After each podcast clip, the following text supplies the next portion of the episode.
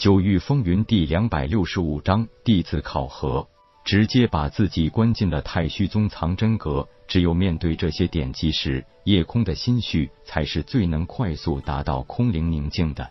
风不归眼见夜空进了藏真阁，微微一摇头，直接去找天机子。他最想弄清楚当时师叔是否还有什么隐情。风小子，我就知道你会来找我。师叔当时好似有难言之隐，不归很想知道为什么。我主要是不想这些会影响到师弟。虽然本座号称自己与推演天道第一人，但是天道渺茫，岂是我等凡夫可以肆意窥探的？虽说宗主的确就是那个关乎太虚宗以及大世界存亡的天选之人，但是关乎他的一切，也必然是有天法同行。每个想探测他一生的人，也都会受到天罚。所以，我也只是推演少于判断的。师叔好像不看好师弟与纳水轻柔的关系。天机子用手轻轻捋着胡须道：“这个真不好说。这个水清柔，肯定不是我们表面看到的那样。”最起码，我对他的推演也在受到天道法则的限制，而且我推演宗主时，总是在两人关系这个问题上出现无法清晰得出结果的迹象。风不归转变话题道：“师叔，阿木家族迁牧江山，我素有耳闻，是一个心机很深，而且自视甚高之人。这一次竟然亲自带队来道贺，恐怕其中也不寻常吧？”苦笑一声，天机子道：“这一点也是我考虑不周吧？你也知道，观天阁三长老就是他们千木家族的长老千木凌霄，与我私交深厚，而且他的推演之术并不在我之下，所以曾经明确跟我表示过。”一旦太虚宗宗主人选落实，希望两家可以联姻，那绝对是此机遇一件天大的幸事。这么说，千木江山的确是有意借着这个机会替那千木飞雪提亲了。可是被殷无忧这个老狐狸给搅和了。不过这也未必是坏事。风不归笑道：“成大事者，哪一个不需要经历一些挫折？师弟他宅心仁厚，又有果敢睿智。”能同时拥有这两个优点，想来也不至于真的栽倒在情关上。而且这种事别人根本帮不上忙，还是要他自己去面对。点点头，天机子道：“如今他身边四大神兽归位，先锋战神也顺利成长起来了。我们只需要照看着他不被高阶强敌暗算就好，其他的事情就让他自己放开手脚去做吧。”师叔这么说，不归也就放心了。那联盟千木家族一事，咱们还要一些特殊运作吗？算了，既然大典发生了这种事，那也就是天意如此。后续的事情还是交给宗主自己去处理吧。明日我需返回观天阁，宗门的事情你就多和你二师叔商议就好。行了，没事你去吧。那不归告退。作为自己与第一宗门的太虚宗，那曾经无数人梦寐以求想加入的。可是当年乌臣子根本就懒得招收弟子，这让自己与午休失望了千百年。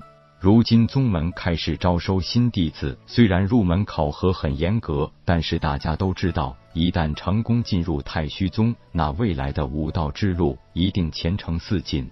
如果说在清玄大陆，年龄上限十六岁，灵脉品级六品，修为下限金丹境初期，这个招收标准简直会难为死大多数人。可这是在紫极域生而金丹境的，那是大有人在。这里还真是不缺天才。不过这一次宗门只招收一百名弟子，所以这个竞争也必然是十分激烈的。一大早，山门外就聚集了数以千计的八方武修。当然，除了参加考核的少年外，还有很多看热闹的，以及参加考核选手的家人们。为了锻炼几个少年，风不归直接来了个不露面，让铁牛、啸天等五人全权负责，只留下韩梅坐镇。单玄子、风不归、韩松、竹和夜空各忙各的事，完全撂挑子不参与。虽然铁牛这个直肠子根本没头脑做这种事情，啸天却是非常开心。没有老大在，反而正是咱们几个好好表现的时候。咱们怎么说也是一峰之主了，也该过过当家做主的瘾了。韩梅笑道：“你们尽管去做，我只是负责没有捣乱的，所以呢，啥事也不用问我。”发布消息时只说了招收条件和人数，并没有说明考核规则，所以所有参加考核的人都还不知道自己需要面临什么。这时，啸天得意的对着大众一摆手，顿时场内一片安静。首先呢，我自我介绍一下。本座太虚宗青龙峰峰主啸天，这几位分别是朱雀峰峰主华心、白虎峰峰主诗雨、玄武峰峰主宁海。我们四人，也就是这次招收弟子的主考官。